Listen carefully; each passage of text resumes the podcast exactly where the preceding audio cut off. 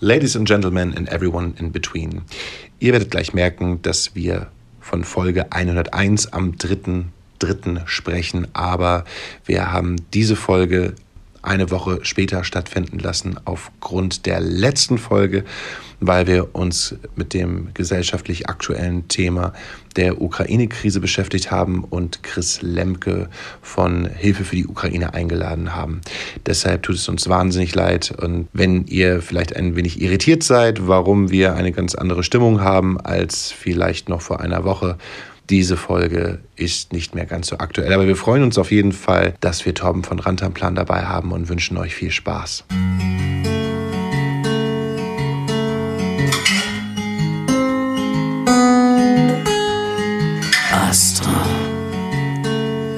Colada Astra Astra. Colada Astra. Colada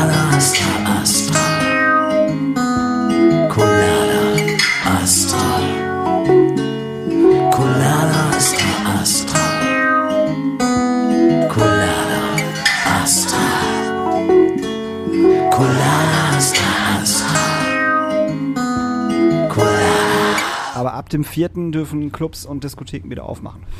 Ohne Abstand, ohne, also Stand jetzt.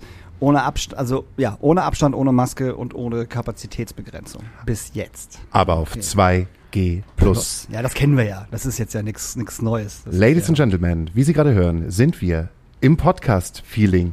Wir sind's, Daniel Hüttmann, Hauke Horeis in der Astra-Stube, Astra Colada. Wir haben den 3. März. Es ist Folge 101 und wie ihr gerade gehört habt, morgen geht die Lu morgen wird die Luzi fliegen. Morgen wird die Luzi fliegen. Ja, morgen dürft ihr alle wieder äh, in eure Lieblingsclubs und Lieblingsdiskotheken gehen und äh, feiern, äh, bis der Arzt kommt. Wenn nicht noch irgendwas dazwischen kommen sollte. Innerhalb von einem Tag. Das glaube ich aber nicht. Was sollte denn dazwischen kommen? Weiß ich nicht, dass der Challenger sich denkt, ach nee, ich mache morgen früh noch mal eine PK und sag so, fickt euch alle, wir machen doch alles nicht auf. Oder 90, 90, der, Pro- 90 Prozent der Clubs dann sagen so, ja sorry, wir würden gerne aufmachen, aber wir haben ein entscheidendes Problem. Wir haben keine Leute, die am Tresen stehen, um euch das Bier zu verkaufen. Genau, das ist ja ein Riesenproblem.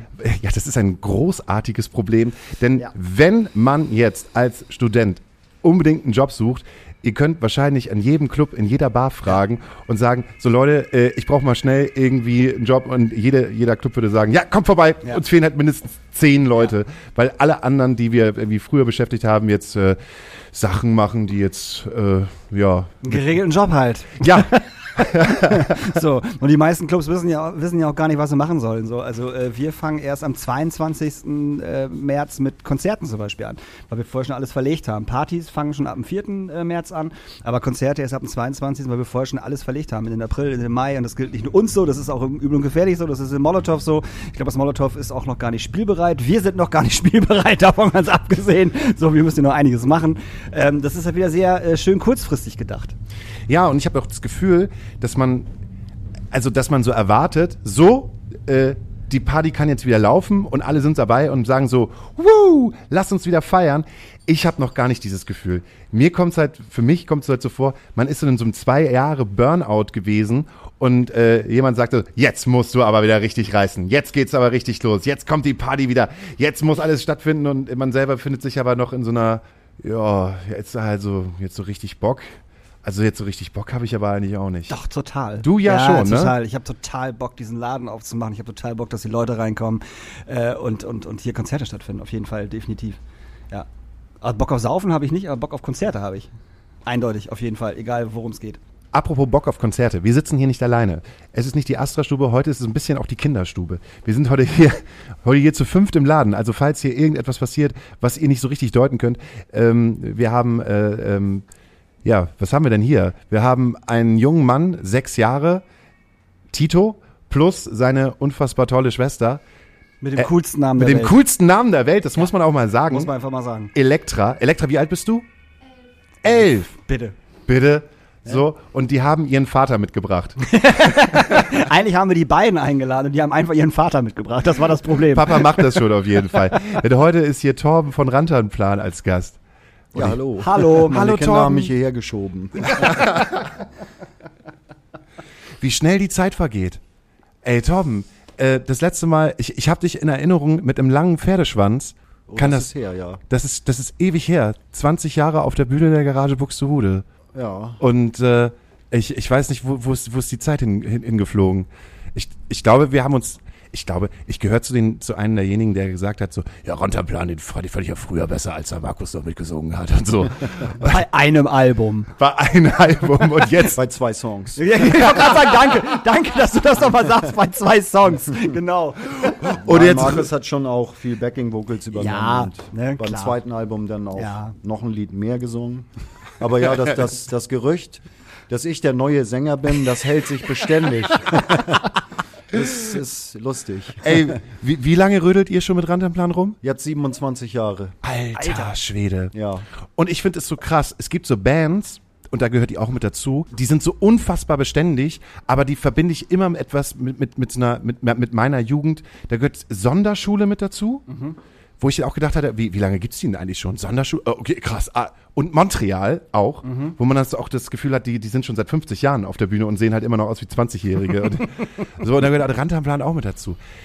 Ey, ist der Wahnsinn. Und jetzt bist du halt hier mit deinen zwei Kids und ich freue mich halt.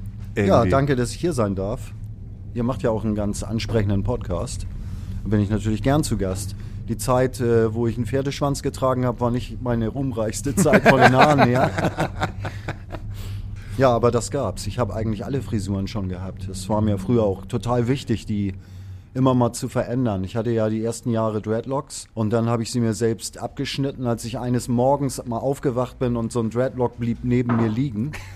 Da dachte ich, okay, die Zeit ist gekommen, die müssen alle runter. Dann hatte ich so einen Spike, eine Spike-Frisur. Oh, geil. Dann hatte ich ein Iro, dann hatte ich lange Haare, eine Mettlermatte, die dann zum Pferdeschwanz mutierte. Und dann hatte ich wieder Dreadlocks und dann mal eine Glatze und alles, alles mittendrin. Und so langsam nähere ich mich der Glatze dann wieder an. Aber das ist auch noch ein bisschen hin, würde ich Ja, sagen. hoffentlich. Also ich, ich hänge an meinen Haaren ein bisschen auch. Wie, wie ist das für dich? Ich habe ja gerade von dieser, dieser leichten Corona-Depression, diesem leichten Corona-Burnout gesprochen und meinem Feeling so, also ich sehe mich halt noch gerade nicht so auf der Bühne rumspringen und sagen so, yeah, jetzt ist alles vorbei, Freedom Day, woo! Wie sieht's denn bei euch dieses Jahr aus? Ich sehe mich da absolut. Also mir brennt's unter den Fingern. Ich möchte gerne viele Konzerte geben. Wir haben die 25 Jahre Jubiläumstour ist fünfmal verschoben worden in der Corona-Zeit. Fuck. Immer hat man ja so die Hoffnung gehabt, ja, im Vierteljahr oder im halben Jahr ist alles wieder normal oder so. Und das hat sich ja nie bewahrheitet und das, das ist eine schlimme Zeit also gewesen. Hoffentlich gehört sie dann bald der Vergangenheit an. Also Ich wollte gerade sagen, vor allem für eine Band wie, wie, wie euch, die es halt schon jetzt seit 27 Jahren gibt. Ihr wart ja, ihr seid ja ständig auf Tour gewesen und habt ja Konzerte gespielt. Ja. Und ich glaube, für, für, für eine Band wie euch, die es halt schon so lange gibt, ist halt so ein Stillstand, glaube ich, ganz, ganz schlimm. Es ist für alle Bands schlimm, auf jeden Fall. Aber ich glaube, so, so junge Bands, die es irgendwie so, weiß ich, so drei, vier Jahre gibt oder so, die denken sich auch so, ja, es ist blöd, das können wir irgendwie nicht auf Tour gehen, dann verschieben wir und verschieben wir, verschieben wir. Aber ich glaube, für Bands, die schon lange dabei sind, ist es, glaube ich, viel härter als für, als für junge Bands. hat uns quasi voll aus dem Trott gerissen, das ewige Spielen. Viele Bands konnten ja das vielleicht nutzen für neues Material, sich dann so einbunkern irgendwo und neue Sachen machen. Ich war erstmal das erste Jahr, hatte ich gar keinen Bock, auch was Neues zu schreiben nicht. Das habe ich durchaus versucht, aber dachte, alles das ist äh, alles ein Scheiß. Also es sind auch, das waren keine schönen Lieder. Depressive Songs, die haben wir alle im Mülleimer geworfen jetzt und äh, fangen nochmal neu an und produzieren jetzt auch ein neues Album, was wir letztes Jahr schon angefangen haben, aber wir haben das alles nochmal gestrichen, weil das zu depressiv war einfach, weil das die Phase einfach kacke war. Wir wollen was Hoffnungsvolles machen irgendwie. Das ging irgendwie in der Zeit nicht so wirklich. gerade sagen, und so ein komplett depressives Album von Rantanplan mit Bläsern im Hintergrund finde ich halt auch ein bisschen schwierig. Und auf einmal hast du eine Ketka-Platte. Ja, oder ein Neuroses Coveralbum mit Bläsern. Aber gab es denn den Punkt, ich meine, wir blicken jetzt so auf zwei Jahre zurück, die halt wie im Flug vergangen sind. Gab es denn so einen Punkt, wo du halt auch irgendwie die Flinte ins Korn geschmissen hättest oder gesagt hast, nee, ich, ich kann nicht mehr, ich habe keinen Bock mehr darauf zu warten? Oder hast du so viel, so viel Power und so viel, so viel positive Energie gehabt, dass du gesagt hast, nee, nee, scheiß drauf, komm, wir machen, wir machen weiter, wir ziehen Nee, also mich hat das schon auch voll erwischt. Ich war, äh, ich habe da auch äh, psychisch drunter sehr gelitten. Unter diesem kaum jemand treffen und keine Veranstaltungen. Ich habe das vor Corona war das immer so, dass ich gesagt habe, ich habe eigentlich so eine Privacy Bubble, so ein, Bubble ein Quadratmeter um mich herum. Da soll eigentlich gar keiner so richtig rein. So, den Abstand möchte ich gerne haben. Und das äh, geht ja bei zum Beispiel im Millantor Stadion gar nicht oder so. Und äh, dann kam Corona und dann habe ich das vermisst, das Gedränge. Und jetzt bin ich eher äh, der Enge aufgeschlossener als vorher. Das hat sich bei mir persönlich so ein bisschen gewandelt in der Zeit. Bei Corona, da, als das losging, da haben ja dann die Leute so den Bürgersteig gewechselt, wenn dann jemand entgegenkam. Dann ist, und dieses Ausweichen und so. Ja. Und das ist bei mir irgendwie in die andere Richtung gegangen. Ich, ich möchte mehr Kontakt, sozusagen, seitdem. ich bin gerade so, so hin und her gerissen, weil hier einfach so zwei Kids halt einfach das tun, was Kids halt immer gerne tun. Tito rennt hier rum und versteckt sich vor irgendjemanden. Du hast In und hat ein, Piraten- er hat ein. Piratenkostüm an. Fasching steht vor der Tür. Was steht vor der Elektra rennt hier die ganze Zeit rum und denkt, denkt so, was reden die Erwachsenen da? Ich will wieder zurück zu meinem Pistazieneis. Ich finde es total cool, dass du deine Kids mitnimmst. Würdest du deine Kids als Rock'n'Roll-Kids bezeichnen? Ja, schon. Also Elektra hat auch als Baby schon Konzerte miterlebt und dann im Backstage geschlafen und solche Sachen. Also Ach so, mit auf Rantanplan-Konzerte. ja, das ging manchmal gar nicht anders, weil meine äh, die Mutter der Kinder mu- musste dann auch mit wegen Merchandise-Verkauf oder sowas. Familienunternehmen Rantanplan. ja, nö, also ich fand das, ich finde das auch völlig in Ordnung und ich finde das auch eine schöne Perspektive. Ich nehme die ja nicht immer mit, so, ne? Also dann wäre es vielleicht was anderes, aber wenn sie ab und zu die Möglichkeit haben, in dieses äh, Rock'n'Roll-Business reinzuschnuppern, dann finde ich das eigentlich aus erzieherischer Sicht auch gut, dass sie das halt irgendwie mitnehmen, so den Blick hinter die Kulissen und so. Das sind, also es sind Sachen, die, davon hätte ich geträumt als Kind, ne? dass man das mit mir macht. Wahrscheinlich ist es genau so, dass die das eher annervt, meine Kinder, weil das ist ja immer so, wie man es nicht hat. Also man Ja. möchte ja immer das andere eigentlich. Aber ja, also Elektra hat auch schon gefragt, wann kann ich wieder mit auf ein Konzert? Oh. Ja, vor allem die Kids sehen dann ja halt auch, dass, dass, dass so ein Konzert halt nicht nur, wie es nach außen für einige Leute natürlich immer scheint, einfach nur, die stehen, stellen sich auf die Bühne, saufen vorher, saufen nachher und das war's dann halt. Ne? Dass es halt auch ein bisschen mehr ist als das. Also das heißt, Bus ausladen und, und, und aufbauen und Soundcheck machen und vielleicht auch gar nicht mal so viel trinken, weil man halt einen geilen, geilen Auftritt hinlegen möchte, so ganz einfach und nicht total besoffen auf der Bühne stehen möchte. So, also ich finde das, ich finde das super, ich finde das Ja, mega gut. Backstage-Catering. So, genau. Schön abcatern, direkt, direkt beibringen, alles mitnehmen, was nicht nidonagelfest ist. Was macht das denn mit dir als Vater, wenn du auf der Bühne stehst und weißt, da vorne stehen jetzt meine Kids und wenn ich jetzt runterkomme, stehen da immer noch meine Kids? Was, was ist der Unterschied daran? Was hat sich dagegen geändert? Zu dem, der, der Naja. Mann, der alleine äh, Lonely Wolf mäßig äh, im, im Bandbus sitzt. In dem Moment ist natürlich das mit Feiern kleiner.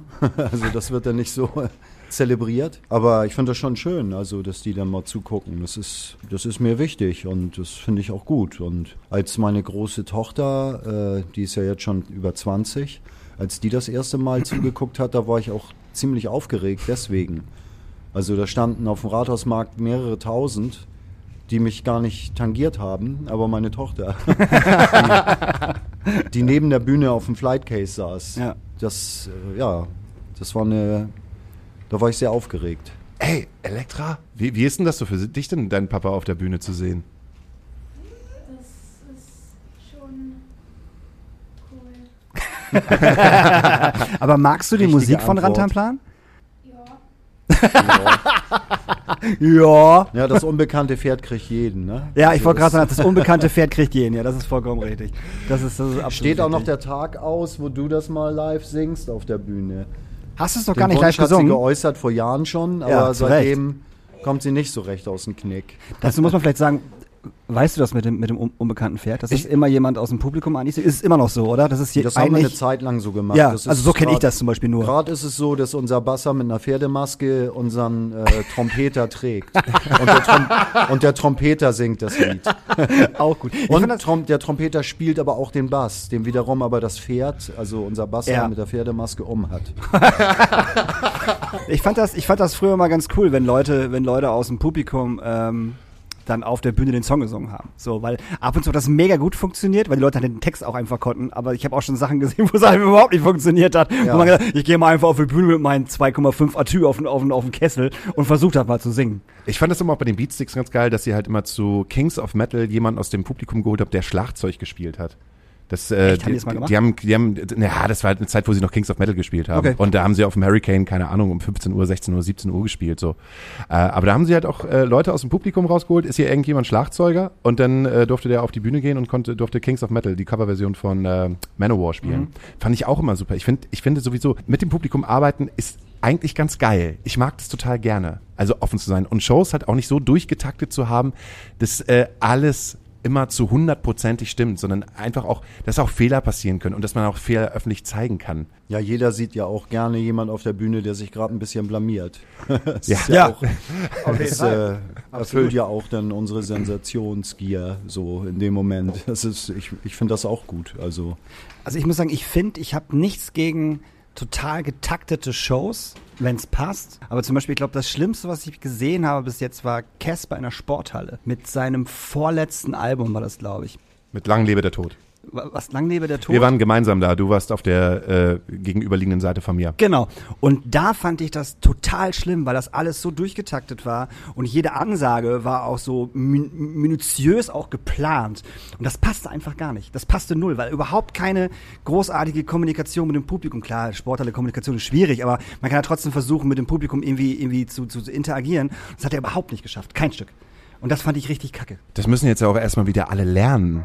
Ja, aber Also- damals konnte er das ja. Ja, da, das ist zum Beispiel meine große Angst, dass wenn ich auf der Bühne stehe, ich auch erstmal wieder lernen muss, wie das überhaupt ist, mit den Leuten zu agieren. Ich habe total großen Bammel davor, einfach auch vergessen zu haben, was überhaupt noch funktioniert und wie man das halt überhaupt noch. Also ich meine, das sind zwei Jahre. Das glaube ich nicht. Ich glaube, jeder, jeder Künstler oder Künstlerin, die sich auf die Bühne stellt, wenn, wenn, wenn wieder darf, geht auf die Bühne und merkt nach zwei Sekunden, Schalter um, das ist mein Ding. Das ist meine Bühne, das ist mein Publikum und die hau ich jetzt weg und das wirst du auch haben. Hast du eine? Gibt's So eine- ging es mir auch tatsächlich. Im letzten Jahr konnten wir ein paar Festivals spielen. Und im Jahr davor konnten wir zwei so eine Bierbank-Konzerte spielen. Die waren relativ schrecklich mit Maske und festen Sitzplatz und nicht aufstehen, um Bier zu bestellen und sowas. Das war schon sehr schlimm. So auch die Securities, wie die agiert haben, das war total schlimm. Das war nicht so geil vom Gefühl her. Aber dann, als wir Festivals spielen konnten, das ein oder andere, das war dann ganz schnell so wie früher. Ich hatte auch so Bedenken, so oh, sind wir jetzt eingerostet, was geht irgendwie, aber man ist sofort wieder da irgendwie. Hast du denn eine Angst, die dich begleitet? Also eine Angst, die sich zu, auf die Zukunftsrandhamplan-Shows beziehen? Gibt es da irgendetwas, wo du sagst so, oh, irgendwie wurmt mich das denn doch von hinten? Ich habe eine generelle Befürchtung, dass der ganze Ausfall der letzten zwei Jahre, dass das, äh, dass das noch jahrelang Nachwehen haben wird. Also das Clubsterben. Es wollen ja so viele auf Tour kommen jetzt und es gibt so viele verkaufte Tickets von Veranstaltungen, die verschoben worden und verschoben worden, die irgendwo in Schubladen liegen. Und dann wird es einen ganzen Berg neuer Veranstaltungen geben. Und ob da überhaupt das Publikum für da ist. Das, das frage ich mich, weil es wird die, diese Zeit wird Leute zurücklassen, die eine Furcht haben vor Menschenansammlung, die lieber geschlossene Räume meiden wollen. Ich glaube, Corona wird uns immer begleiten. Das wird nicht weg sein komplett irgendwann, sondern es wird immer ein Restrisiko da sein, dass sich das weiter überträgt. Das ist wie mit der Influenza, das ist nie weggegangen. Ich glaube, das wird genauso mit dem Coronavirus sein. Und ja, ich weiß nicht, ob, ob da, ob genug Leute, ob das noch schöne Veranstaltungen sind, so wie vor zwei Jahren. Ausverkaufte Häuser und weil sich so ein Trümmerhaufen fortgeschoben hat von diesen abgesagten, verschobenen, gecancelten Veranstaltungen und ganz viele internationale Acts in den Startlöchern warten, endlich wieder touren zu können. Und ich habe so ein bisschen die Angst, dass das sich ganz schnell amerikanisiert, dass das heißt, ein Headliner spielt nur noch höchstens 60 Minuten und es gibt drei Vorbands, a 20 Minuten, so wie es halt in Amerika schon lange ist. Dass das, äh, ja, der Zeitraum einer Veranstaltung, ich habe immer die Ärztekonzerte geliebt, die drei bis vier Stunden gingen. Das fand ich toll. Und äh, wenn man einen Act lange nicht gesehen hat, dann wünscht man sich auch ein langes Konzert. Und ich weiß nicht, ob das noch so möglich sein wird dann. Da habe ich ein bisschen Furcht vor, dass sich das alles ein bisschen verändert und tighter wird. Aber auch für eine Rantanplan-Show? Ja, ich glaube auch. Also wir werden natürlich immer versuchen, möglichst lange gute Konzerte zu spielen. So, aber ich weiß nicht, wie sich die Veranstaltungsbranche jetzt transformiert hat. Ob da, da habe ich ein bisschen Angst vor, dass das jetzt nicht mehr ganz so ist. Ja, ich verstehe das schon, weil dieses ganze, ähm, wie, du, wie du schon sagst, so alle haben ihre Touren verschoben etc. Die, die Clubs haben ja auch gar nicht die Kapazität, um diese ganzen Künstlerinnen überhaupt alle unter ein Dach zu kriegen. Und wenn es dann heißt so, ja im Übrigen, also wir hätten den Termin frei, den 20.06., keine Ahnung, haben da aber noch zwei andere Bands, die da auch für den Termin bestätigt sind, dann lass uns einfach drei Bands machen. Genau was du gerade sagst, so die Hauptband spielt äh, 60 Minuten und die beiden anderen Bands spielen 30 Minuten. Ach ja, genau, und äh, ja, den Deal, den müsst ihr euch dann unter, unter euch dreien aufteilen, weißt du? Und ich glaube, das wird auf jeden Fall passieren. Das glaube ich auch. Also nicht ständig und nicht immer, auf keinen Fall. Aber äh, um überhaupt die Masse an Bands und an Konzerten überhaupt irgendwie zu kompensieren, wird das mit Sicherheit passieren. Ich musste gerade, als wir gesprochen haben, irgendwie an die Donuts denken. Die haben mal einen Live-Podcast gemacht in Altona und da haben sie darüber gesprochen, wie das für die war, irgendwann so Mitte der 2000er, dass sie ja im Knust standen vor nicht mal 200 Leuten und in so einer Krise gewesen sind, kurz bevor die angefangen haben, auf Deutsch zu singen und ähm, sich hingesetzt haben und gesagt haben, so, wir müssen jetzt mal drüber reden. Wir, wir müssen irgendetwas verändern. Wir, wir, wir wollen irgendwie, wir, wir lieben uns, wir sind halt Freunde, wir wollen weiter Mucke miteinander machen, aber wir müssen irgendetwas tun, damit wir weiter beständig Mucke machen können. Dann haben sie darüber erzählt und das fand ich, fand ich so ehrlich und so cool und so ausschlaggebend für die jetzige Größe, die die Donuts auch haben. Also so eine, so eine beständige Band, die auch schon echt viel Scheiße erlebt hat und äh, äh, wo man auch schon gedacht hat, irgendwann so, die haben halt auch ihren Zenit erreicht und man guckt jetzt auf ihre Beständigkeit und denkt sich so, ja, neben den Beatsticks wahrscheinlich auch einer der größten deutschen Bands, die wir jetzt so haben. Im Rockbereich. Und dann bin ich wieder halt, ne, bei sol- solchen Bands wie Montreal und Sonderschule, wo ich auch Pesco mit zuzähle, die ja auch schon relativ lange auf Tour sind. So. Ewig, ewig. Ewig auf Tour. Ähm, und dann fällt mir wieder meine Mutter ein, die sagt, ne, ja, ich bin ja mit deinem Vater auch so zusammen, äh, wir trennen uns halt nicht, uns will ja keiner mehr. So dass man so als Ba- Band so beständig weiter beieinander bleibt und sich so durch so diese Scheiße halt durchkämpft. Ich glaube auch, bei, bei allem, oh, das wird schwierig irgendwann, kann ich mir vorstellen, dass es trotzdem halt die Bands geben wird, die sich halt durch diesen Kram halt durchkämpfen werden und äh, noch gefestigter sein werden. Blöde Frage, aber habt, habt ihr Männer, Männer, Männer und Frauen verloren innerhalb der, der, der Corona-Zeit? Die gesagt haben, so, ey, sorry, wir können nicht mehr, ihr seid ja ein ziemlich großes Team au- auf der Bühne, oder? Wie viele Leute seid ihr? Wir sind zu fünft auf der Bühne, meistens, manchmal auch nur zu viert. Bei Randamplan ist das ein bisschen speziell. Wir sind ja auch Weltpokalsieger, Besieger im Besetzungswechsel. Wir haben schon so an die 30 Leute durchgeschliffen in den 27 Jahren. Und in dem Sinne sind wir ganz traditionell eine Ska-Band. Da wechselt öfter mal die Besetzung. Wir haben jetzt in der Corona-Zeit keinen verloren, sozusagen. Ähm, aber wir spielen tatsächlich äh, mit unterschiedlichen Bläsern. Mal sind es äh, ältere, mal sind es neuere. Dann haben wir ähm, zwei Bassisten zurzeit, die sich quasi abwechseln. Also wir sind so ein bisschen so wie Tonsteine Scherben, wo mal die Kinder dabei sind und mal nicht und mal der und mal die. Das ist so ein bisschen, aber auch das Gute, also dadurch können wir halt, sind wir halt immer spielfähig. Sonst wäre schon lange wahrscheinlich das so, dass wir gar nicht mehr so viele Konzerte geben können, wie wir eigentlich wollen. Weil viele halt ähm, im Leben, man wird ja älter, man bekommt Kinder und es verschieben sich dann die Prioritäten bei vielen Leuten. Es ist ein typisch deutsches Problem von Bands, dass äh, es gibt viele, die sind Studenten und wollen eine Mucke machen und ja, überall hin und für alles Zeit. Und dann werden sie dann sind sie irgendwann ausstudiert, äh, haben einen Job, bekommen vielleicht ein Kind und dann geht das alles nicht mehr so. Und ich habe mich dem immer verwehrt. So, ich bin auch selbstständig und ich habe immer gesagt, ich will aber vor allen Dingen mit der Band was machen. Das ist mir wichtiger als Geld zu verdienen. Aber diese Einstellung hat natürlich nicht jeder. Deswegen sind wir da ein bisschen breiter aufgestellt zurzeit. Wann hast denn du die Entscheidung getroffen? Also mit wie vielen Jahren? Als ich, die, als ich die Band gegründet habe. Ach krass. Ja. Wie alt war warst du da? Da war ich 23. Ich war vorher, ich habe eine Karriere gemacht, ich habe ein Möbelhaus, war ich quasi fast der Chef und sollte in Berlin die größte Filiale übernehmen. Mir ging es gesundheitlich so schlecht. Ich hatte ein bis zweimal die Woche einen Notarzt zu Hause wegen Asthma. Ich habe zwei Schachteln Camel ohne am Tag geraucht und zwei riesen Bottiche Kaffee schwarz getrunken und was vom Bestellservice gegessen. Und das hat mein Körper gar nicht gut getan und auch meiner Seele nicht. Und dann dachte ich, ja, wenn ich dann demnächst schon irgendwann verrecken muss am Asthma, dann will ich wenigstens jetzt noch mal eine Band gründen, die wo ich nochmal den Spaß habe, den ich immer haben wollte und die Mucke mache, die ich machen wollte. Und habe dann Randamplan ins Leben gerufen. Du hast Randamplan ins Leben Ja, gerufen. Zusammen mit Reimer, der Catcar-Bassist. Wir haben zusammen die Band gegründet. Und äh, dann habe ich auch, ich bin einfach zu meinem Job gar nicht mehr hingegangen. Ich habe nicht mal gekündigt. Ich bin einfach nicht mehr hingegangen. Das war eine sehr spannende Zeit. Und, aber es ging mir von da auch direkt besser, gesundheitlich.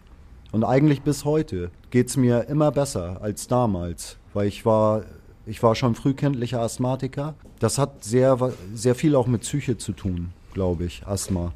Und wenn man ein bestimmtes, selbstbestimmtes Leben lebt, dann rücken Krankheiten immer in den Hintergrund. Und dann, glaube ich, hat der Körper Selbstheilungskräfte.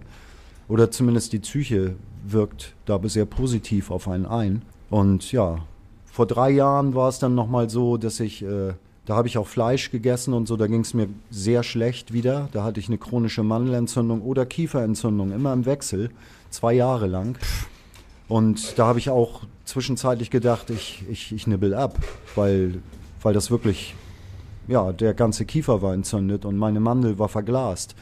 Ich habe äh, Penicillin in Hochdosis genommen und Cortison. Und äh, dann habe ich aber meine Partnerin kennengelernt, meine jetzige Frau, die mich da ein bisschen gerettet hat mit dem ganzen Veganismus-Thema. Da bin ich äh, Veganer geworden vor knapp drei Jahren und dann war das alles wie weggeblasen. Also nur die Musik bringt es natürlich auch nicht. also es ist kein Allheilmittel, aber schon auch viel. Krass. Äh, ich weiß gar nicht jetzt, wo ich mit der Frage ansetzen äh, sollte, weil ich habe irgendwie innerhalb dieses Monologs irgendwie fünf Fragen äh, an dich gehabt. Ich habe das, das Ding ist, ich habe so unfassbaren Respekt vor dir, weil ich dann wieder so auf äh, Repeat stelle oder auf Rewind stelle und denke halt so, äh, wie war das damals, als wir das Konzert veranstaltet haben und was für einen Respekt hatte ich vor dir damals vor 20 Jahren und was für ein Typ da äh, gewesen bist mit langen Haaren und langen Zopf und ich hatte ultra Schiss vor dir gehabt. Als Typ halt auch. Und nee, ohne Scheiß, ich habe ich hab wirklich Angst vor dem. Okay. Ich habe ich hab, ich hab zu Tim damals gesagt, äh, dem, dem Booker so, du sorry, ich kann, ich kann jetzt nicht hingehen, ich habe Angst vor dem Rantamplan-Sänger. Und ähm, hab dich ja halt auch letzte Woche bei der 100. Äh, vor zwei Wochen bei der 100. Sendung ähm, nochmal kennengelernt und hab gedacht, Alter, was für ein offener, positiver, zurückhaltender, vorsichtiger Mensch du bist. Also so, so super genügsam und war so unfucking fassbar überrascht. Aber war er nicht so in der Garage Buxtehude? Wahrscheinlich doch auch, aber war halt, der war, der war halt einfach groß, lang und hatte halt einen schwarzen Zopf. Also einen schwarzen Zopf, also Ja, schwarze ich hatte, Haare und ich hatte auch dunklere Zeiten durchaus, wo ich, ich, ich glaube, ich war auch mal sehr überheblich eine Zeit lang, was dann äh, einer gewissen Vitamin K-Substanz geschuldet war, der ich aufgesessen war. Auch äh, so eine Phasen habe ich erlebt, ne? Also, aber offen war ich eigentlich trotzdem schon immer, also oder aufgeschlossen und auch zurückhaltend. Gehe ich nochmal ganz zurück. Also, du hast damals mit Reimer die Band gegründet. Aber warum verorte ich Hamburg, äh, warum verorte ich Rantamplan als Hamburger Band? Weil du meinst, du kamst aus Be oder du kommst aus Berlin. Nein, ich bin ge gebürtiger Hamburger. Du bist gebürtiger Hamburger, aber du bist, bist für den Job nach Berlin gezogen. Nein, nein, ich hätte für den Job Ach nach so. Berlin ziehen sollen. Ah, ich habe okay. in Hamburg in diesem Möbelhaus gearbeitet und in Berlin wollten sie die größte Filiale eröffnen. Jetzt verstehe Und da wurde mir in Aussicht gestellt, ich könnte ja der Chef von dem Ganzen sein. Tito? Tito, ist alles cool. So als, ey, Fun Fact, deine liebste Band ist, mir wurde erzählt, dass deine Lieblingsband Dunko Jones ist. äh, ja. Fun Fact, finde ich mega geil. N- Jemand, der sechs Jahre alt ist und jetzt schon sagt, meine Lieblingsband ist Danko Jones.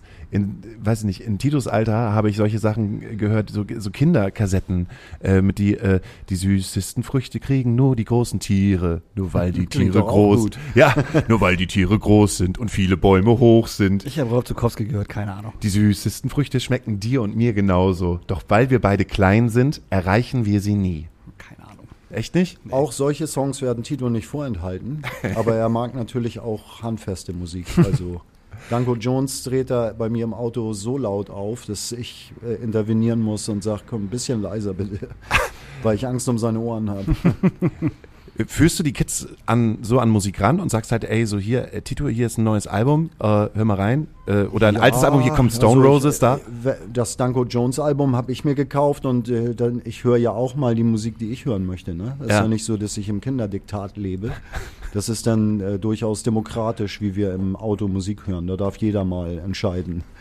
Und äh, insofern führe ich sie dann natürlich daran, wenn ich Sachen, die mich gerade interessieren, denen vorspiel und eventuell auch was hängen bleibt. Also Elektra hat zum Beispiel mit der Metallica Death Magnetic das Gehen gelernt. Dabei hat sie sich das erste Mal hingestellt und auch so moschenderweise, das war in Dänemark, hat sie sich so am, am, an so einem Fernsehschrank hochgezogen und dann so gewippt.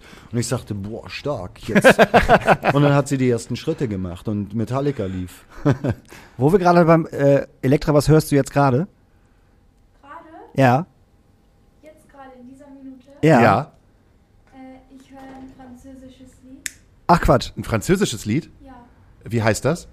ja, das kann ich nicht aussprechen. Wie heißt denn die Künstlerin oder der Künstler? ähm, das kann ich auch nicht aussprechen. Ist es, ist es eher Pop oder was ist es?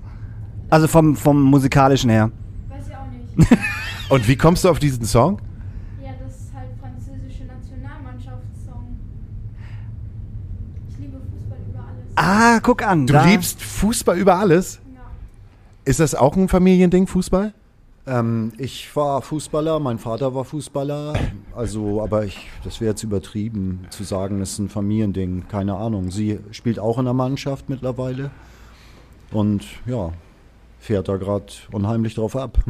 Äh, aber äh, jetzt äh, keine Pauli-Fans, Ultra, Ultra-Pauli-Fans oder. Nee, sie steht eher auf Paris. Ach so. Mbappé. Aber worauf wolltest du gerade hinaus? Du hast gefragt, äh, Hamburger Band. Ja, ich äh, im Prinzip. Nee, ich frag nur. Ich, ich wollte, ich wollte einfach. Ich finde es immer interessant, wie Bands sich halt gegründet haben, weil mir wurde halt damals immer nur von Markus Wiebusch erzählt so. Und jetzt halt von der anderen Seite zu merken, ah, okay, so wurde das gemacht, so sind, haben die sich gegründet. Habe ich einfach gedacht so, hey, vielleicht erfahre ich mal, wie Rantaplan gegründet worden ist. Ja, ja, wirklich. Darum habe ich ja gefragt. Weil du da nicht weitergeredet hast, weil du Ja, genau. A auf B gekommen bist. Darum. Ja, da war ja auch schon so viel wieder, wo, wo ich hätte andocken können, Ja, dass das richtig. total interessant ist. Ich finde das ja, ich finde Menschen ja immer unfassbar interessant. Ja, wir waren ganz am Anfang ein Trio mit Rand am Plan und äh, dann habe ich Markus gefragt, ob er nicht unser erstes Demo produzieren könnte, weil er ja auch ein sehr findiger Musiker schon war und wir die Band Battle Live auch sehr bewundert haben. Ich sagen, das war zu Battle Live-Zeiten damals, ne? Ja, Ja. genau. Das erste Battle Live Album war draußen und äh, Markus hat das produziert, das Demo, und hat daran kurz danach hat er mich gefragt, ob wir nicht Bock, ob, ob wir nicht Bock hätten, dass er mitspielt. Und gleichzeitig ist bei, ich war bei Battle Live dann Merchandiser und der Bassist ist ausgestiegen. Und ich habe ja vorher auch Bass in einer Hardcore-Band gespielt. Und da hat Markus mich gefragt, ob ich nicht parallel bei Battle Live am Bass einsteigen würde. Und dann haben wir so einen Kreuzeinstieg gemacht. Er bei Rantamplan, ich bei Battle Live. Und das war zur ersten Platte von Battle Live? Ähm, ich bin nach der zweiten Nach der zweiten. eingestiegen. Zur zweiten Platte, kurz nach Veröffentlichung, war ich Merchandiser bei Battle Live. Da freut er sich. Ja, weil ich riesen Battle Live-Fan bin. So war, das ist, ne? Das ist halt so. Battle Live war für mich halt so die. Also ich, ich stand nie auf so alte Punk-Sachen wie, wie Slime und sowas. Das war, fand ich alles irgendwie nicht geil. Das war mir, auch wenn das, werden mich jetzt Leute für töten, äh, das war mir immer zu plump irgendwie, musikalisch gesehen. Keine Ahnung, fand ich irgendwie nie geil. Auch textlich fand ich das nie so gut. Und Battle Live haben, das, das war textlich halt kein Punk. Also klar, das war Punk, auf jeden Fall. Das war alles, alles irgendwie Punk, aber es war textlich halt eine ganz andere Nummer als die Punk-Sachen, die es damals gab. So, und darum fand ich Battle Live immer total gut. Ich fand es total großartig, wie äh, Markus halt getextet hat. So, und wie er, wie er auch als Punk ähm, Sachen umschrieben hat, was er ja später bei, bei Ketka ja auch dann wieder gemacht hat. So, also man sieht ja ganz viel, ah, wie heißt dies? Die, äh, Hallo Endorphin war die letzte Battle Live-Platte, Genau. ne? Das ist eigentlich ein Ketka-Album. Ja, ne, es ist so die, Ne? da sieht man die Entwicklung. Komplett. Dann. Also wenn du, wenn du, wenn du Hallo Endorphin hörst, weißt du ganz genau, alles klar, jetzt, jetzt, jetzt, jetzt kommt Ketka. Musst du mal machen. Musst, musst du die ganze, du musst sowieso mehr Battle Live hören, davon ganz abgesehen. Ähm, aber die, die, Hallo Endorphin, hör die mal an und dann äh, weißt du ganz genau, äh, warum Ketka gemacht worden ist. Auf jeden Fall. Das ist textlich auch, und auch musikalisch äh, schon äh, sehr, sehr nah an Ketka ran. Wie schafft man es, 27 Jahre bei sich zu bleiben? Und auch die, die, die, ne, wir haben ja auch darüber gesprochen, ich hätte in der Corona-Zeit wahrscheinlich ein depressives Album geschrieben. Wie schafft man es, sich trotzdem weiterzuentwickeln und nicht die alten Fans zu vergraulen und noch straight bei dem zu bleiben, was man eigentlich 27 Jahre schon gemacht hat? Naja, erstmal muss ich sagen, diese 27 Jahre sind wie im Flug vergangen. Also, es ist nicht so, 27 Jahre klingt nach einer langen Zeit, aber wenn man viel Spaß dabei hat, dann vergeht Zeit ja immer schnell. Und deswegen kommt es mir immer eher wie 15 Jahre vor oder sowas, jetzt, vom jetzigen Standpunkt aus. Und ich wollte ja immer schon Ska und Punk verbinden und mit Reggae-Elementen und überhaupt alles offen lassen. Wir haben auch eine Country-Nummer mal gemacht. Oder was Hip-Hopiges. So. Da setzen wir uns ja nicht wirklich eine Grenze. Wir, weil wir ja auch Bläser haben, sind wir immer ganz schnell doch bei Ska-Themen. Solange da die Ideen da sind und man irgendwie, ich meine, es ist schon schwer, nach zehn Alben, die wir jetzt ja haben, sich immer wieder neu zu finden, mit, um, um nicht einfach nur Musik zu kopieren, die man schon macht. Also mir ist immer wichtig, Songs zu schreiben, vor allem Texte, wo ich mich nicht x-mal wiederhole. Und das ist ganz schwierig, da Themen zu finden. So, aber auch das geht noch. Also wir haben mittlerweile 20 neue Nummern oder so. Das nächste Album wird Ahoy heißen, das wird sehr maritim sein. Die Themen sind alle ein bisschen ans Meer oder an den Hafen geknüpft. Und da ist uns einfach viel eingefallen. Und wir sind aber auch schon äh, songtechnisch dabei, an das übernächste Album zu denken. Und machen da wieder andere Sachen. Die sind ein bisschen mehr St. Pauli-mäßig, ein bisschen mehr Milieu und so eine Sachen. Gangster-Zeug. und ja, da haben wir einfach Ideen. Wir haben auch die Idee, ein Horrorpunk-Album zu machen. Da hätte ich sogar extrem Lust drauf, aber das muss erstmal warten, weil wir müssen ja in der Chronologie bleiben, um uns nicht zu verheddern. Aber eine Horror-Ska-Punk-Scheibe, da brenne ich auch gerade für. Oh ja, macht mal so ein Misfits-Ding, Mann. Ja, das ja, wäre genau. mega geil. So wie Gespenstergeschichten, ne? Diese deutschen Comics. Ja, ja. Und dann oh, aber hast die, Ska-Punk. hast du die auch gelesen früher? Ja, klar. Ey, Riesenfan. Das Ich- waren so großartige Comics, wirklich. Total. So irgendwelche Hexen in Eastmoor oder so. Und das auf Deutsch, das fehlt auch noch, das gibt's noch nicht. Absolut, voll und, geil. Äh, da habe ich auch direkt so zehn Songansätze gehabt. So mit Richtig Hooklines.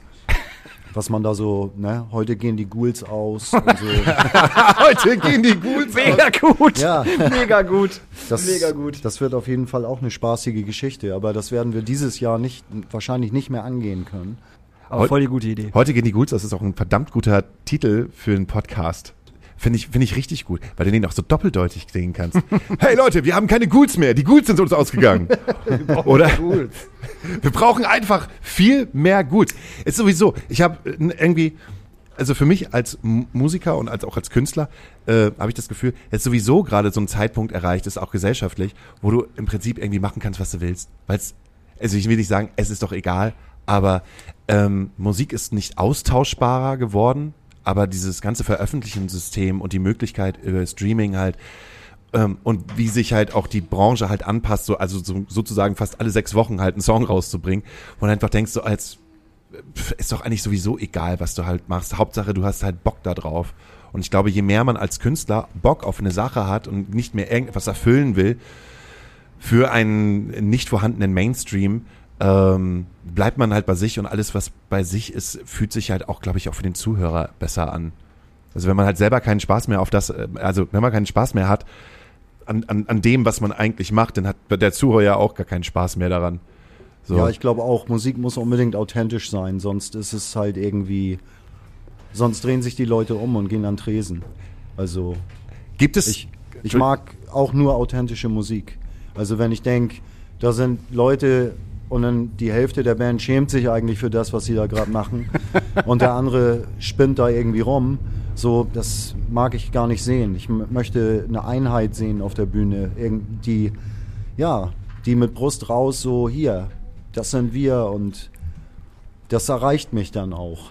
Gibt es ein Rantanplan-Album, wo du halt so nach zehn Alben so drauf zurückguckst und denkst halt so, ah, das schwarze Schaf, da möchte ich jetzt gerne nicht mehr so gerne so drüber reden. Äh, das letzte. Wie ist das denn passiert? Ich, ich mag auch die Stay Rudel, Stay Rebel sehr gern. Ähm, aber da sind, ja, da gibt es halt viele Faktoren. Wir haben, wir wollten mit dem Label weitermachen und deswegen haben wir gesagt, macht doch ihr, dann sagt ihr jetzt mal, welche Single und welche Reihenfolge und so, weil die rumgemault haben bei dem Album davor. Da hätten wir ja Fehler gemacht, die hätten ganz andere Empfehlungen gegeben für die Singles und so weiter. Und äh, dann haben wir gesagt, ja gut, dann macht ihr das jetzt alles und äh, dann haben die das alles gemacht und danach wurden wir gedroppt. Und äh, da, da, da dachte ich so, ja toll, irgendwie, dann hätte ich das ja auch so machen können, wie ich will. Und mit den anderen Singles, die mir vorschwebten und äh, das Resultat wäre ja nicht schlechter gewesen, sondern mehr ich Ja. oder wir. Dann hättest du wenigstens sagen können, okay, wenn die uns droppen, dann droppen die uns wegen mir, weil ich halt die Singles falsch ausgesucht habe. Oder die Genau. falsche Reihenfolge, oder, oder Gott, ne, Gott weiß was. Genau, und Ja. das war, das ist so ein bisschen unglücklich gelaufen. Da sind sehr gute Songs drauf, aber es sind auch ein paar sehr künstlich kurz entstandene Nummern drauf, die mich im Nachhinein nicht so erreichen. Und wenn du jetzt auf diese zehn Alben zurückguckst, welches ist denn das Schmuckstück in deinem Regal? Ah, das wandelt sich immer so ein bisschen.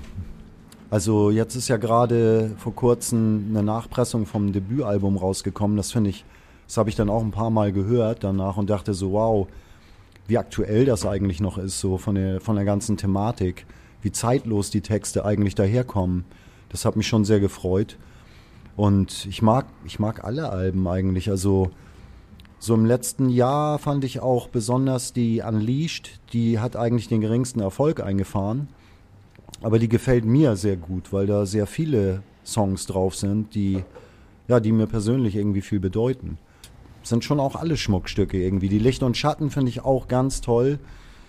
Das vorletzte Album, weil da haben ich und unser Trompeter Ulf auch äh, den Tod unserer Eltern, Elternteile. Meine Mama ist damals gestorben und sein Vater kurz darauf. Und das haben wir damit verarbeitet textlich. Und das ist, ist uns gut gelungen, meiner Meinung nach. Das ist, da konnten wir uns ein bisschen was von der Seele singen. So. Das, äh, dafür hat die auch einen hohen Stellenwert bei mir. Ich mag die auch sehr vom Sound. Und äh, was unser damaliger Trompeter Joey da so gezaubert hat, teilweise so sophisticated äh, Trompetenthemen, die sind auch total cool, jazzig. Die finde ich auch, das kann ich mir sehr gut anhören. So. Das Ich- Album mag ich auch sehr gern eigentlich.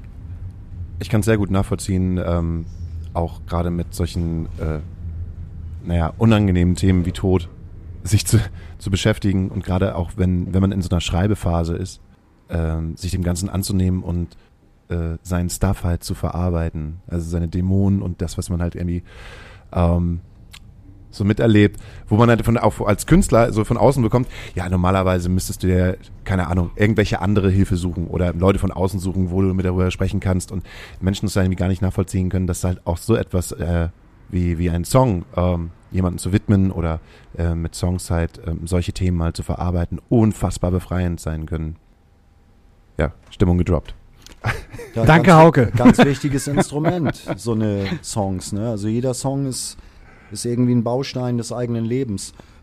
Meistens ja rückwirkend, also dass man was verarbeitet oder ausdrückt, was einen in letzter Zeit so beschäftigt hat. Und dafür, also das ist, ich finde das ganz wichtig. So, das ist für mich psychisch ganz wichtig, Songs zu machen. Und mein Ärger damit Ausdruck zu verleihen, auch über gewisse Begebenheiten, die ich sonst nicht loswerden würde. Es sei denn, ich, ich renne mit einem Pappschild bei Demos mit oder so, die dann irgendwie ein bisschen in die Richtung gehen. Aber das äh, Songschreiben bevorzuge ich da definitiv. Wo wir gerade bei dem Thema sind, ähm, gutes Beispiel ist, hast du den neuen Casper-Song gehört? Fabian? Fabian. ja. Hast du ihn gehört? Ja, ich habe den gesehen, der wurde ja bei Jan Böhmermann Genau. äh, vor zwei Wochen das erste Mal released. Genau. Wie findest du den? Ich kann das gerade nicht, ich kann das nicht beurteilen. Mhm. Ich kann's, ähm, ich finde Casper, ich, äh, auch über einen anderen Künstler zu sprechen, finde ich halt schwierig, weil ähm, Casper, und Casper ist generell ein schwieriges Thema für mich. ich, ich mag den halt total gerne, weil ich finde, die XO, XO ist ein unfassbar gutes Album die gewesen damals. auch. Und die Hinterland ist auch ein gutes Album, aber sie wirkt schon so produziert, sie wirkt schon so kalkuliert und dann war dann die Situation mit hinter, ähm, hier mit Lang lebe der Tod, wo, wo halt, wo halt Schmerz und Verarbeitung nicht mehr aus dem Bauch heraus für mich als Künstler, also auf, auf ein Album gebracht wird, sondern so kalk, es wirkt, es wirkt so kalkuliert. Es muss noch nicht mal kalkuliert sein, Ja, aber es wirkt so kalkuliert. Und ich fand diesen neuen Song, ich konnte dazu nichts sagen, es wirkt denn trotzdem, es, es ist schwierig. Es wirkt für mich halt kalkuliert und ich denke, ja, aber irgendwie auch nein. Ich weiß, was du meinst, weil ich habe den Song jetzt, ich glaube, das erste Mal ob dann erst, erst auf Spotify gehört. Und äh, der hat mich halt überhaupt nicht gekriegt. Also musikalisch wie textlich konnte ich damit nichts anfangen. Dann habe ich es bei Böhmermann gesehen. Immer noch, dass ich, dass ich damit, also der, der Song berührt mich null. So, und ich finde die Reaktionen halt auf diesen Song so krass, dass die Leute halt äh, sagen, boah, total krass und ja, das ist mir auch passiert. Und dann kann ich das nachvollziehen. Weißt du, wenn jemand das selber so passiert ist oder jemand einen Freund hat oder die Mutter Mhm. oder die Vater, dass man dann darauf anders reagiert und das dann persönlicher nimmt, verstehe ich total. Aber mir gibt dieser Song zum Beispiel einfach überhaupt gar nichts. Ich finde den musikalisch, vor allem das Ende finde ich mega cool, wo er mit, mit dem Gesang und so, das finde ich supi. Aber ich kann mit dem Song nichts anfangen. Das ist total krass. So, ich hätte nicht gedacht, dass Casper mich mal so überhaupt nicht mehr tangiert in dem, was er macht. Also einfach gar nicht. Weil ich habe gedacht, nach, nach Lang lebe der Tod ballert er jetzt ein Album raus, was halt wieder Richtung äh, XOXO und Hinterland geht. Weißt Mhm. du? So ein, am besten so eine Symbiose aus beiden Alben. Weißt du, wo man, wo man beides halt verbindet. Und das sehe ich bei diesen vier Songs, die da bis jetzt, jetzt raus sind, überhaupt nicht. Kein Stück. Das finde ich voll krass, wollte ich nur mal Ja, du, hast ja vollkommen recht. Da, da kann man halt eine gute Brücke drüber äh, zu schlagen. Ja. Und zwar, es gibt dann halt dieses Interview, glaube ich, in der Rolling Stone oder in der Musikexpress, wo dann auch drüber steht, ich möchte nie wieder so berühmt sein. Als diese XO-Hinterlandphase gewesen ist, war Casper ja halt auch ein absolutes Instagram-Opfer. Und er war halt in der Zeit halt so ein, weiß ich nicht, er war einfach ein fam famous Boy. so. Und da wäre meine Frage halt einfach, wolltest du ein famous Boy sein? Äh, so famous wie Casper damals glaube ich nicht. Also das ist bestimmt sehr stressig. Also glaub ich natürlich will man Erfolg haben, ne, wenn man Kunst macht, wenn man Musik macht. Davon lebt man ja auch, dass Leute kommen und sagen, finde ich geil und das feiere ich. So ein leerer Club ist schon was Deprimierendes.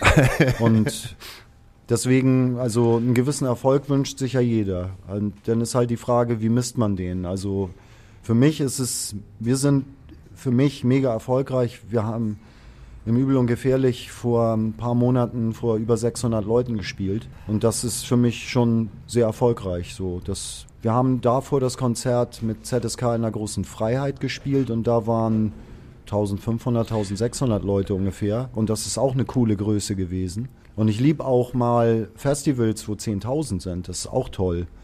Aber ich habe auch schon erlebt, wenn man drei, vier Festivals von solcher Größenordnung hintereinander spielt, dass man dann abstumpft. Dass man, und dann steht man in irgendeinem SO36 und denkt sich so, oh, was ist denn das für ein kleiner Laden? Warum sind hier nur 200 Leute? irgendwie und deswegen, ich habe festgestellt, das Geilste ist eigentlich ein riesen Festival spielen, eine geile Clubshow und dann so ein Absturzgig in Friedrichshafen, wo 60 Zahlende kommen. das, das erdet ein und danach ist man dann wieder dankbar für 250 oder 300 Zahlende. Und wenn das nicht so ein fest getaktetes Ding ist, das ist eigentlich das Beste. So macht es am meisten Spaß. Also meine persönliche Festival-Lieblingsgröße sind eigentlich so eine komischen Familien-Hinterwald-Festivals, wo 600 Leute sind. Und das auch die Kapazität ist. So, ne? also 600 Leute auf einem riesen Flughafenfeld oder so wäre fatal.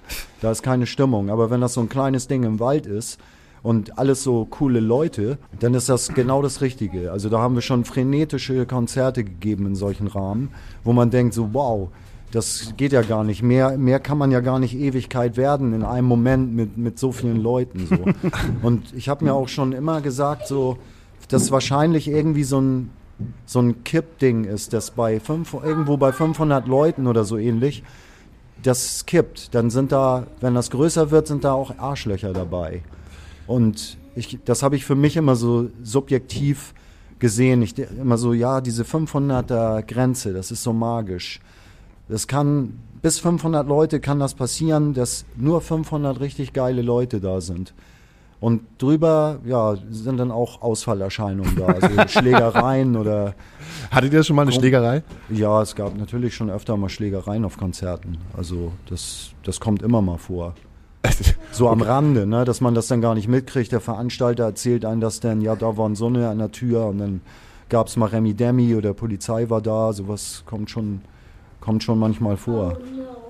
Aber da hat er recht. Ich meine, das ist ja, das ist ja auf dem, ähm, dem Lautfeuer-Festival, was, was, was ich da in Lingen mache, ist ja genau das gleiche. Es ist umsonst und draußen. So, und wenn irgendwas umsonst und draußen ist, das ist halt so, ne, wenn der Kühlschrank auf ist, kommen die Ratten. So, und du hast bei so einem umsonst und draußen Festival halt auch immer Vollidioten dabei. Immer. Das ist einfach Fakt. So. Und die gehen auf das Festival, um einfach sich hart zu besaufen und Stress zu schieben. Das ist so. Das hast du auf jedem umsonst und draußen Festival. Selbst auf dem Stemweder Open Air damals, was ja auch in Lingen bei uns in der Nähe war, äh, Stemweder Open Air eigentlich immer äh, ein sehr integres Festival, immer links, immer gegen, äh, gegen die guten Sachen. Aber du hast auch immer ein paar Vollidioten dabei gehabt. Immer. So, du hast immer so fünf, sechs Dorfjugend-Spacken mit Onkel-Shirts gehabt, wo du dachtest, was, was, was macht ihr hier? So, ZSK stehen irgendwie auf der Bühne und, und, und ihr steht hier rum. Verstehe ich nicht. So, was soll der Scheiß? Und mit diesen Leuten hast du immer Stress gehabt. Immer. Sofort. So, weil die fanden dich nicht geil, du fandst die nicht geil, du hast die erstmal dumm angesprochen, Alter, warum hast du hier einen Onkel-Shirt? Dann bist du nicht ganz dicht nur rüber, was, ist- was, was, was ist denn bei dir falsch? Und die fanden halt auch irgendwie dein Fuck-Nazi-Shirt irgendwie nicht geil oder dein ZSK-T-Shirt so. Ne? Das ist halt leider so. Ja, gibt's aber nur eine Party hier. Ja. Da, da, mussten wir halt hingehen. Einer- wo, bei wo, einer- soll, wo sollen wir denn sonst hingehen? Ja, bei einer gewissen Größe hast du, hast du halt halt halt äh, Vollidioten. Man stell dir mal Rock, Rock am Ring vor. Ich meine, feine Sahne Fischfilet auf dem Rock am Ring vor drei Jahren. War das das letzte Rock am Ring, was irgendwie noch offiziell, offiziell ges- gestartet ist? Wo feine Sahne gespielt haben? Ich weiß nicht, wurde nicht das, das vor drei Jahren abgesagt wegen Sturm? Ja, oder vor, dann, Ja, dann das lass ist- es vor, vor vier Jahren gewesen sein, wo feine Sahne gespielt haben auf der, auf der, auf der Mainstage um, ich glaube, 16 Uhr, also relativ früh ja eigentlich noch. Und du konntest einfach nur Millionen von, ge- gefühlt Millionen von Menschen sehen und alle hatten irgendwie Regenbogenflaggen, äh, Flaggen, Fuck Nazis, Dinger, Refugees Welcome äh, Teile. Ich habe noch nie so ein krasses Publikum bei Rock am Ring gesehen, wie bei diesem Auftritt so. Und wie wichtig das war, dass feine Sahne da waren und halt auch diesen ganzen Freiwild-Onkels-Spacken gezeigt haben, dass das halt nicht deren Festival ist. Das fand ich total großartig. Das ist schön, wenn bei Rock am Ring sowas zu sehen Total. war. Bei Rock am Ring habe ich die Erinnerung an diese ewig großen Campingplätze, wo überall Deutschland fahren. Ja, überall. Wo ich dachte so, Gott, das ist ja schlimmer als auf dem altbackensten Camp Campingplatz so an der Ostseeküste.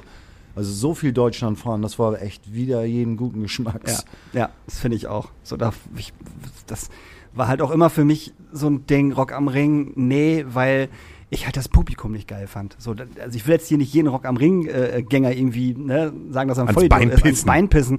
Aber ähm, ich war zweimal da und ich habe da halt Leute gesehen, mit denen möchte ich halt nicht auf ein, auf ein, auf ein Open Air sein. Also einfach nein. So, überhaupt nicht. Hast du bestimmt auch beim Hurricane und Southside, aber nicht, aber nicht so krass. So, also definitiv nicht so geballt und nicht so, nicht so komisch.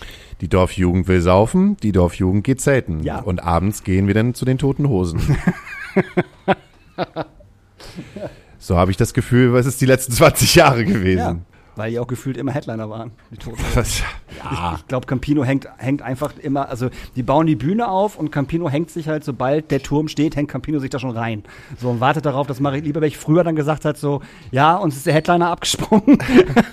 die Toten Hosen wollten nicht doch noch mal spielen und Campino hängt aber schon oben und sagt so, ja geil, Und lässt ich sich, bin dann schon halt so da. ab, lässt sich halt so abseilen. Genau, der ist halt schon da. Wie die heilige Jungfrau mit den offenen Armen. Kommt rein, meine Rock im Park Jünger, kommt rein.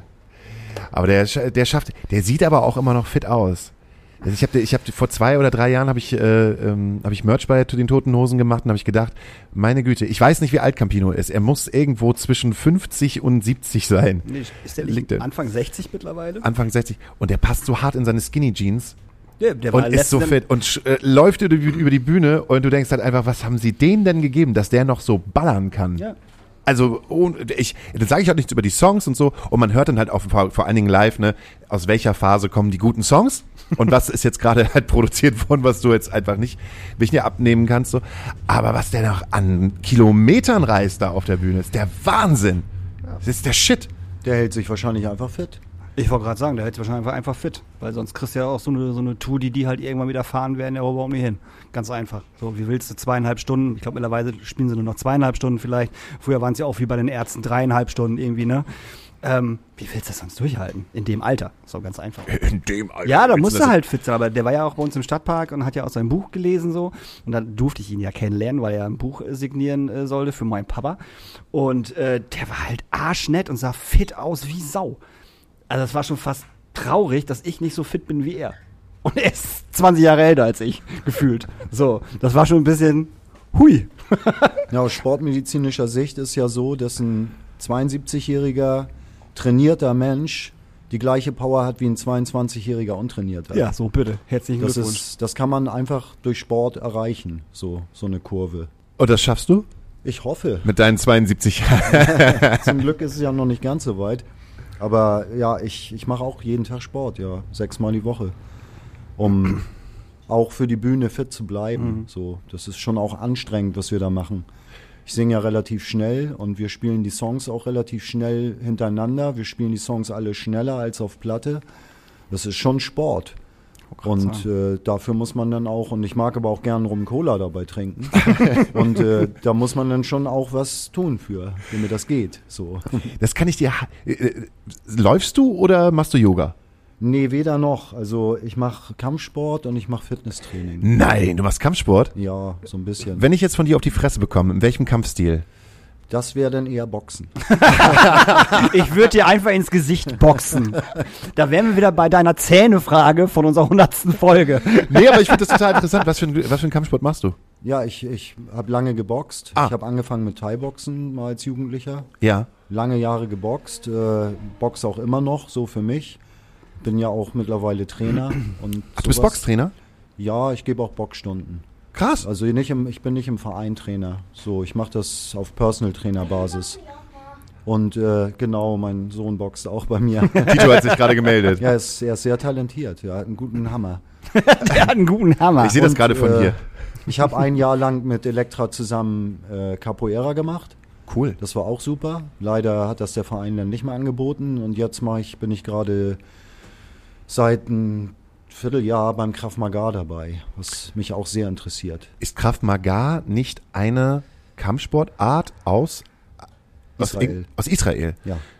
War das, man äh, lenkt Energie, die man äh, ähm, entgegengesetzt bekommt, um und verwandelt sie zu. Ich glaube, das ist eher, das ist eher Judo Ach so. oder Jiu-Jitsu. Äh, was so. ist denn, was ist denn Krav Maga? Krav Maga ist eine Mixtur aus allen effektiven Kampfkünsten, sag ich mal. Das effektivste von allem wird da genommen. Das hat Thai-Box-Elemente, es hat äh, Ringer-Elemente.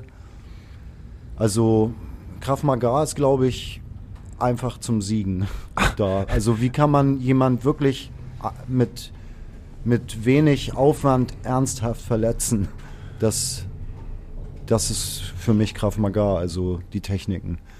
Da gibt es wirklich richtig linke Dinger. Okay, also, liebe Faschisten, wenn ihr euch ein Konzert später aussuchen möchtet, wo ihr richtig auf die Fresse bekommt, dann geht doch zu dem nächsten Rantanplattenkonzert. Wenn du dir aussuchen könntest, mit welcher Band würdest du nochmal zwei Wochen jetzt auf Tour gehen als Support? Welche würdest du nehmen? Uh, ja, das wären die Specials oder Mighty Mighty Bostons haben sich ja gerade aufgelöst. Rancid wäre auch geil. Wenn du dir aussuchen könntest, welche Band gerade würde ich mit auf Tour nehmen als Support, eine, eine jüngere Band, welche würdest du dann wählen? Acne Kid Joe, aber die würden uns ja die Show stehlen.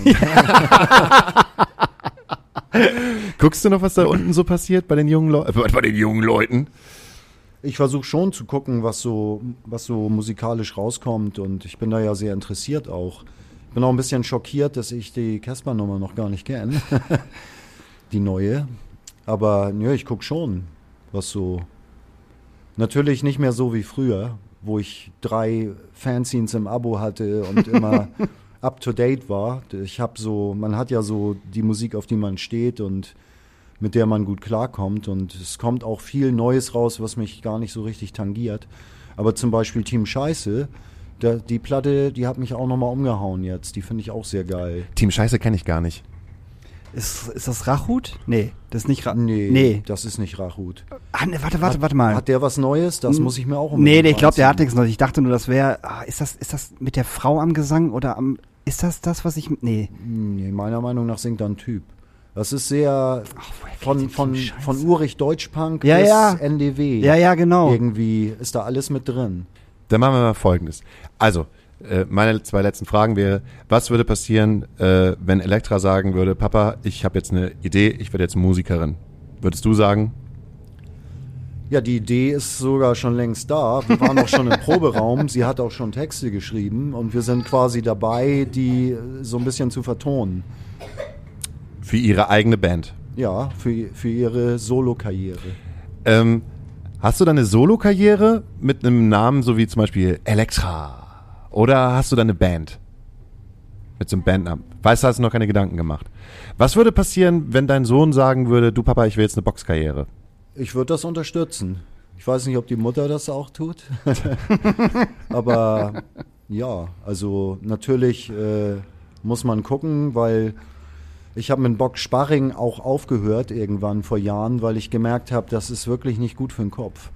Man hat äh, Wortfindungsschwierigkeiten am nächsten Tag nach so einer harten Sparringsrunde, weil das macht einfach was kaputt im Kopf.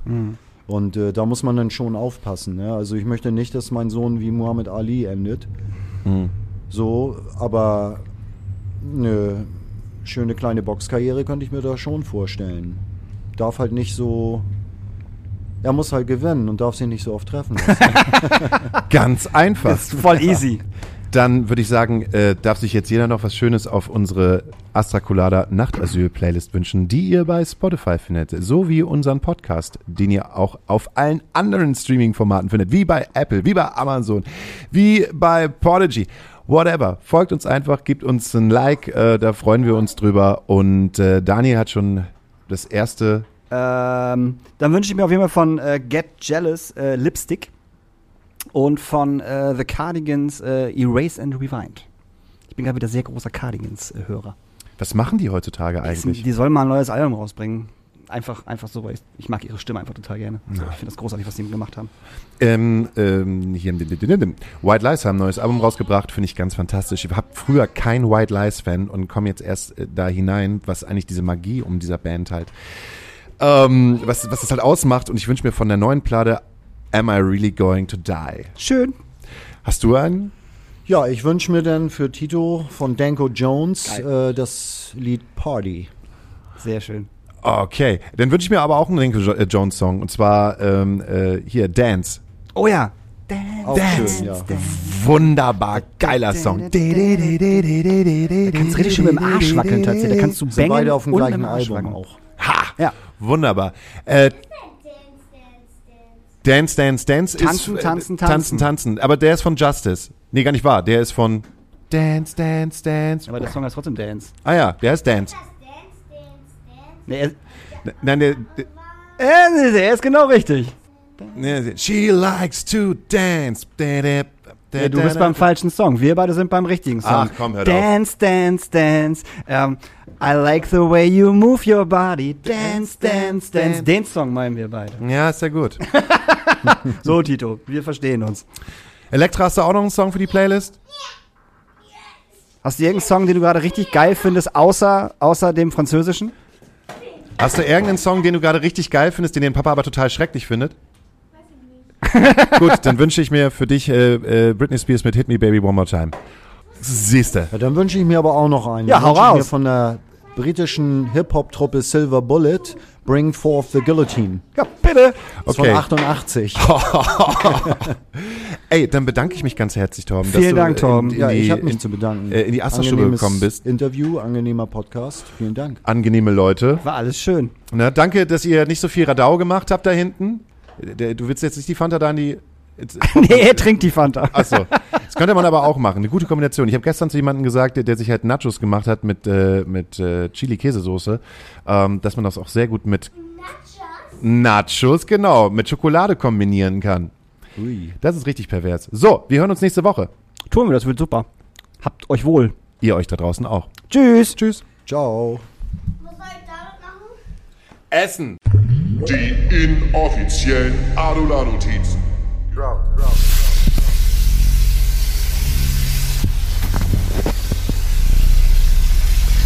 Notiz 42. Sommer 2010. Wir stehen vor einer Bar. Michael lässt einen Spielzeughubschrauber fliegen, den irgendjemand irgendwem zum Geburtstag geschenkt hatte. Eine Stunde zuvor befanden wir uns noch im Proberaum, um an den Songs fürs zweite Album zu werkeln. Es ist Sommer, meistens schlafen wir bei Tobi und Svenja, die neben einem alten Messepark im Süden der Stadt wohnen. Zehn Minuten weiter gibt es einen großen See, dessen Strand ebenfalls zum Verweilen einlädt. Jan hatte irgendwelche schmerzhaften Probleme mit seinem Oberkiefer, einem Wohngeldantrag oder dem Studium, weswegen ihm Micha unter die Arme greifen möchte.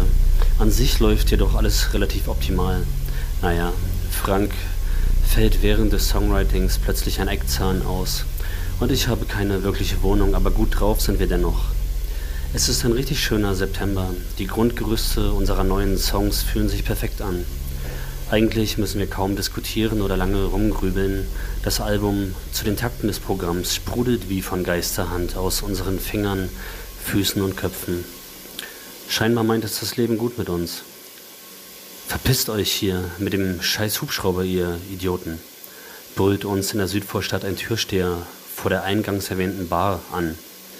Micha lenkt das ferngesteuerte Spielzeug daraufhin in Richtung Konnewitzer Kreuz. Die Songidee von vorhin war richtig fluffig, schwärme ich im Gehen.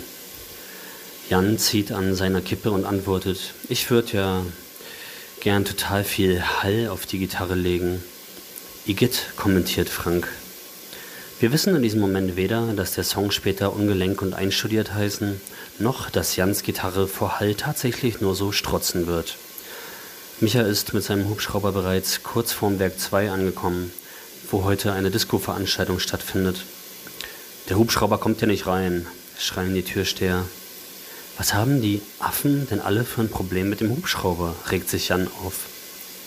Ey Brille, redest du mit mir? will der eine Security-Typ sofort von ihm wissen. Nee, schon gut. Micha verstaut das gesellschaftsuntaugliche Flugobjekt in meinem Jutebeutel, den ich an der Garderobe abgeben muss. Dann gehen wir rein. Drinnen sind alle verkleidet und tanzen wie auf Tischen, nur ohne Tische. Der DJ thront wie ein Diktator über dem feiernden Volk, visiert die Frauen mit seinem geladenen Zeigefinger an und prostet sich mit seinem leuchtenden Getränk für seine wertvolle Dienstleistung selbst zu. Der steckt sich da oben eine Zichte an, fällt Micha neidisch auf, während wir zu irgendeinem Mist tanzen. Ich will auch rauchen. Da die Professionalität Michas und meiner Kippenschnorrerei mittlerweile jegliche Grenzen sprengt, fragen wir die anderen nicht mehr nur nach einer Kippe, sondern nach allen Kippen. Hast du mal alle Kippen? fragt Micha mithin. Frank schmunzelt zwar leicht um den Finger gewickelt, lehnt aber ab. Jan hat zum Glück die Spendierhosen an und gibt Micha alle Kippen. Ich bekomme auch welche ab. ab. Kaum sind die Fluppen angezündet, kreischt jemand, hey, da rauchen welche auf der Tanzfläche. Alle pöbeln uns tanzend voll. Sicherheitsmänner kommen angerannt. Mach die Kippe aus, wird Jan von dem Security-Heini angeranzt, mit dem er beim Einlass schon fast aneinander geraten war. Mach die Kippe an, äfft Micha den Befehl des Gruppenführers leicht abgewandelt und besoffen nach. Jan muss lachen. Zack, werden uns die Glimmstängel aus den Pfoten geschlagen. Austreten, ihr Loser, lautet die nächste Ansage. Der DJ raucht doch auch, meckere ich. Das ist was anderes, der arbeitet ja hier, erklärt ein Muskelriese, der nun mit aller Kraft die Kippe für mich ausstampft. Das nennen Sie Arbeit, versucht es Jan diplomatisch und erntet einen menschenverachtenden Blick. Micha wünscht sich kurz danach beim DJ einen Song von Refused, wird aber angewiesen, ein ordentliches Lied, das alle kennen, auf irgendeinen Zettel zu kritzeln. Er nimmt den Stift und trägt irgendein unerfreuliches Kompliment in die Tabelle ein, bevor wir uns versehentlich die nächste Zigarette anzünden. Kaum habe ich den ersten Zug genascht, werde ich auch schon durch die Luft gewirbelt und von der Clubpolizei nach draußen getragen. Ich brauche noch meinen Jutebeutel, lalle ich. Die Dame von der Garderobe überreicht ihn mir so theatralisch vorsichtig, als würde es sich um eine glitschige Tüte voller Biomüll handeln. Doch wenige Minuten später befinde ich mich, wie durch ein Wunder, wieder auf der Tanzfläche und lasse den Hubschrauber steigen. Diesmal dreht man mir den Arm um. Michas Spielzeug geht zu Bruch. Man kann echt nirgendwo mit euch hingehen, tadet uns Frank während des Heimwegs. Svenja und Tobi öffnen freudestrahlend die Tür. Wir kennen die beiden, seit sie in einem Konnewitzer Schuppen ein Tourkonzert für uns veranstaltet hatten. Frank, der damals eigentlich noch in Berlin wohnte, durfte spontan bei ihnen einziehen, wird sein Zimmer aber demnächst zeitweise an mich abgeben. Tobi sitzt an seinem PC und erklärt uns sofort seine neuesten Recording-Tools. Er studiert irgendwas mit Tontechnik, wird später zusammen mit Svenja ein Label namens Lala Schallplatten gründen und Bands wie Käfer K, Krawel, Pan oder Isolute veröffentlichen. Svenja erzählt mir stolz, dass sie heute mit dem Kiffen aufgehört hat. War leichter als ich dachte, freut sie sich. Eine halbe Stunde später rennt sie jedoch panisch und unter Tränen in den Keller, kehrt mit der riesigen Wasserpfeife zurück, holt das Gras aus dem Schrank und zieht so krass durch, dass wir im kompletten Wohnzimmer kurzzeitig unsere Hand nicht mehr vor Augen sehen. Der Rauch schmeckt so ekelhaft, dass ich mir vor Schreck einen Joint bauen muss. Da mich die Waschmaschine in der Küche mystisch laut, aufheulend in ihren Bann zieht, überrede ich Tobi, den Schleudergang mit einem Mikro einzufangen, damit wir sie auf unserem Album einbauen können. Viele Monate im Nachgang wird die Aufnahme dann tatsächlich im Song Wein ist meine Jacke zu hören sein. Am nächsten Morgen schreibe ich den Text zu Ungelenk und einstudiert, indem ich meine Antipathie gegenüber allen männlichen DJs dieser Welt humoristisch zum Ausdruck bringe.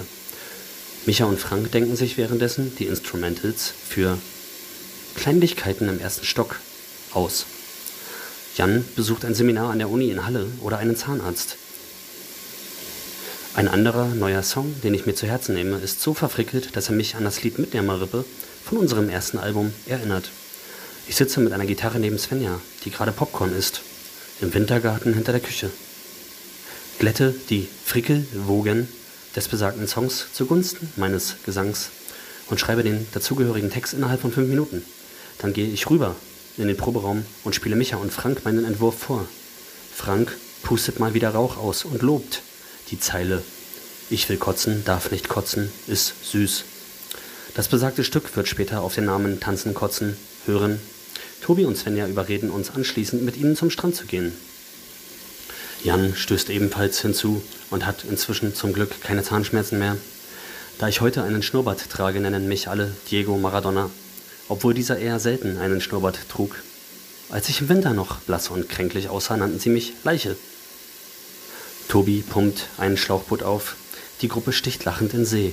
Wo späteren Berichten zufolge Tobis Sack unabwendbar, aber dennoch erfrischend aus der Hose baumelt. Nur Maradona bleibt einsam an Land und genießt die vergessenen Kippen der anderen in der Sonne, liest Molière, Dürrenmatt und Virginia Woolf, hört Entertainment. Irgendein Kind ruft in der Ferne lauthals nach einer Freundin namens Mara woraufhin die Leute auf Tobis Schlauchboot ergänzend Donna in Richtung Strand kreischen. Ha, ha, flüstere ich trocken, bin heimlich aber etwas gerührt. Viele Monate später haben Micha und ich gerade beinahe die allerletzten nachträglichen Gesangsaufnahmen in Detmold abgeschlossen. Schnatti, die mit unserem Produzenten Max in einer WG lebt und deren beste Freundin Gabriela den Refrain von Ungelenk und Einstudiert zusammen mit mir einsingt, überlässt mir ihr Zimmer kommt nur hin und wieder zu Besuch und zeigt mir unter anderem, wie man Kontrabass spielt. Da mein Konto mal wieder keinerlei schwarze Zahlen aufweist und ich mir folglich kein Essen kaufen kann, bin ich leider gezwungen, ihr Fach im Kühlschrank zu leeren, wofür mich im Anschluss die ganze Stadt hasst. Irgendwann in der Zukunft wird Schnatti mit einer Big Band oder einem Orchester in meinem Viertel auftreten und mich nach einem Treffen fragen, welches ich allerdings ablehne, weil ich mich immer noch so sehr für mein parasitäres Verhalten schäme. Kurz darauf gewinnt sie als Bassistin der Band Elijah den Eurovision Song Contest, woraufhin mich ihr Siegeslächeln auf den Titelblättern aller Zeitungen und Online-Nachrichten schmerzlich an meine Schandtat erinnern wird. Am letzten Abend in Detmold sitzen Micha und ich mit Tim und Max, welche bisher all unsere Platten aufnahmen, in Schnattis Zimmer. Rauchen, saufen, reden – bis die Sonne langsam wieder aufgeht. Tim, der eigentlich immer sehr kontrolliert und dominant wirkt, vertraut uns plötzlich an, dass seine Schulbücher früher seitens anderer MitschülerInnen manchmal von einer Brücke geworfen wurden. Ihr seid die Band, die ich niemals hatte, in der ich immer, in der ich mir immer gewünscht hätte, selbst zu spielen, legt er mit strenger Stimme nach.